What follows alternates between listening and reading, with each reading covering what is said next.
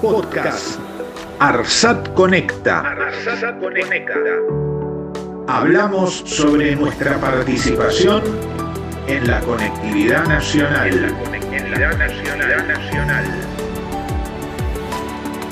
Episodio 9. Hola, bienvenidos a un nuevo podcast de ARSAT. Hoy el tema en cuestión es el compliance, el sistema de cumplimiento que tienen las empresas y que rigen sus normas éticas.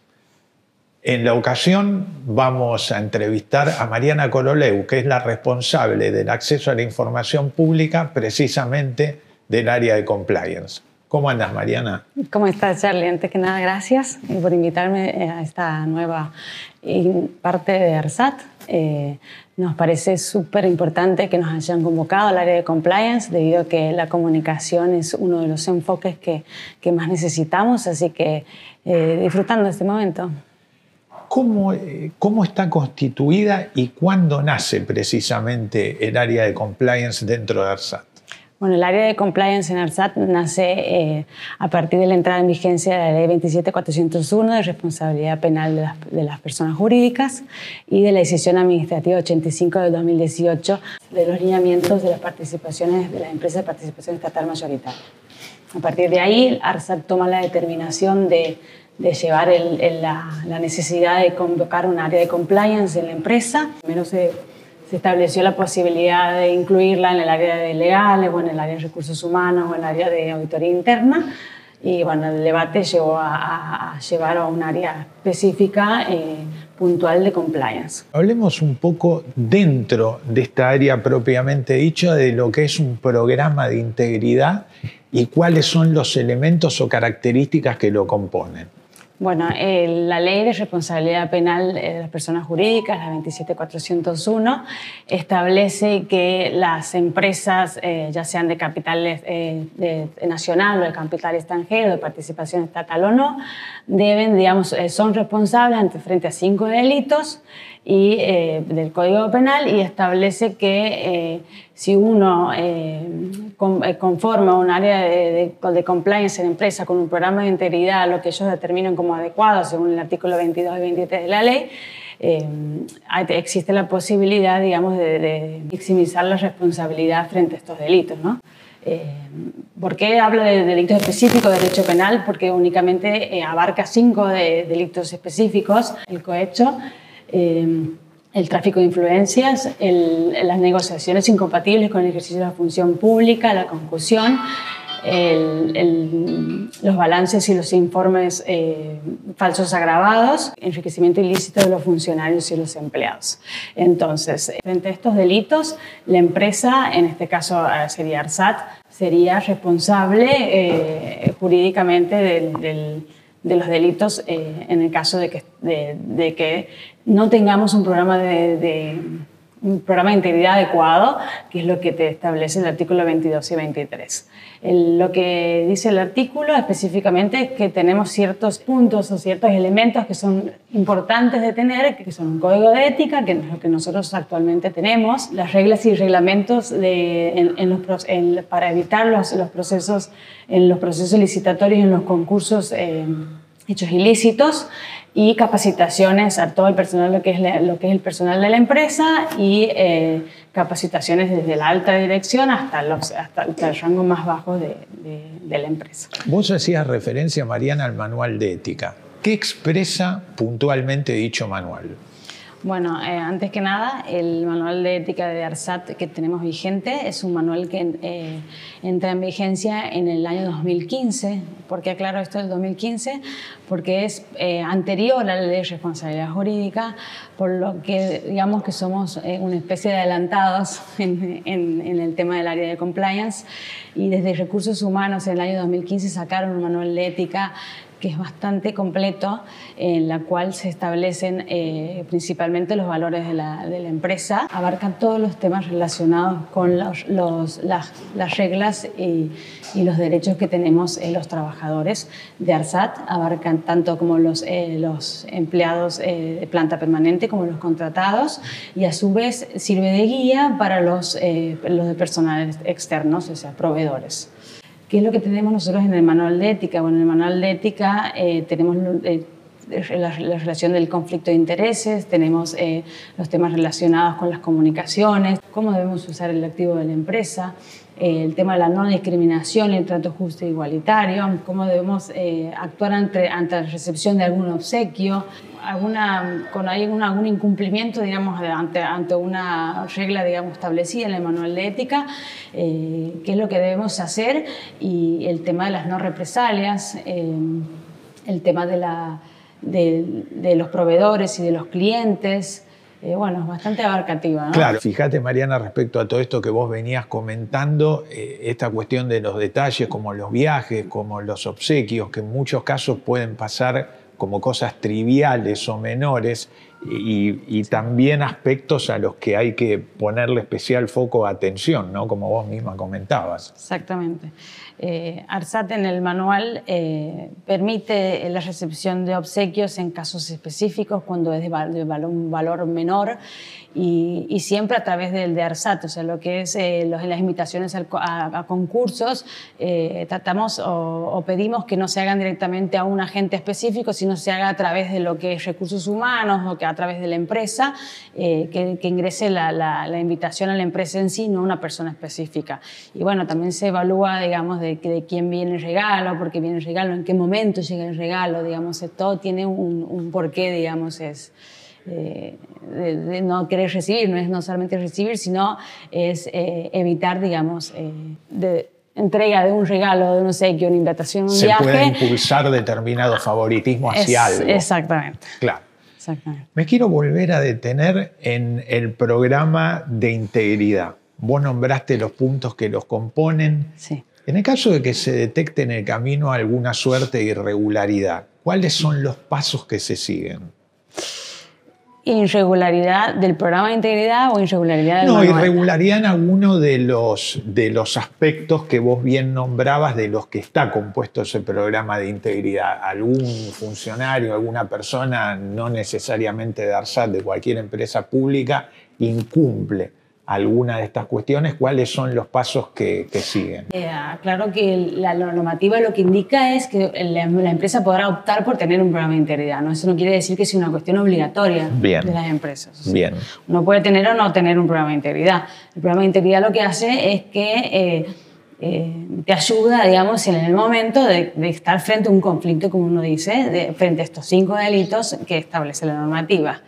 Eh, el programa puntualmente las irregularidades no se van a dar por el programa de integridad, sino se van a dar por las irregularidades de lo que establece uno de los elementos del, programa de integridad, que en este caso sería el código de ética, sobre un determinado hecho puntual. O sea, vamos a un ejemplo, eh, el mal uso de un activo de una empresa de alguna, un, un, un, mal uso de una computadora, de un agente que utiliza mal una computadora y eh, esto le implica responsabilidad a la empresa. Bueno, eso lleva todo un protocolo de acción, que es un protocolo interno, y eh, lleva una resolución, digamos, final, sí. ¿Tiene algún tipo de diferenciación, de diferenciación? Este área de compliance, por ejemplo, con lo que vendría a ser un área de asuntos legales o con eh, recursos humanos. ¿Cuáles serían eh, las diferencias respecto a esas áreas puntuales eh, que uno a simple vista puede llegar a pensar, de acuerdo a lo que contaba, sí, tiene cosas de auditoría, sí, tiene cosas de trato con todo el personal. ¿Cuáles serían las principales diferencias? Que es el área de compliance, trabaja, trabaja en conjunto con todas las áreas de la empresa, debe abarcar todas las áreas de la empresa y debe tener conocimiento sobre toda la empresa en sí, o sea, necesita estar conectado constantemente. Por supuesto que cada área tiene su función y cada área tiene sus misiones y visiones y funciones determinadas. Eh, lo que es la auditoría interna, eh, hablando de las líneas de defensa, de lo que se habla de, una, de un, líneas de riesgo, eh, eh, podemos diferenciarlo bien de lo que es el área de compliance porque eso ya está como muy hablado y se dice que el área de compliance está en la segunda línea de defensa, el área de auditoría interna está en la tercera línea de defensa y el resto de la alta dirección, el resto de las gerencias vendría a ser en la primera línea de defensa. Compliance eh, analiza y hace un seguimiento y un monitoreo constante.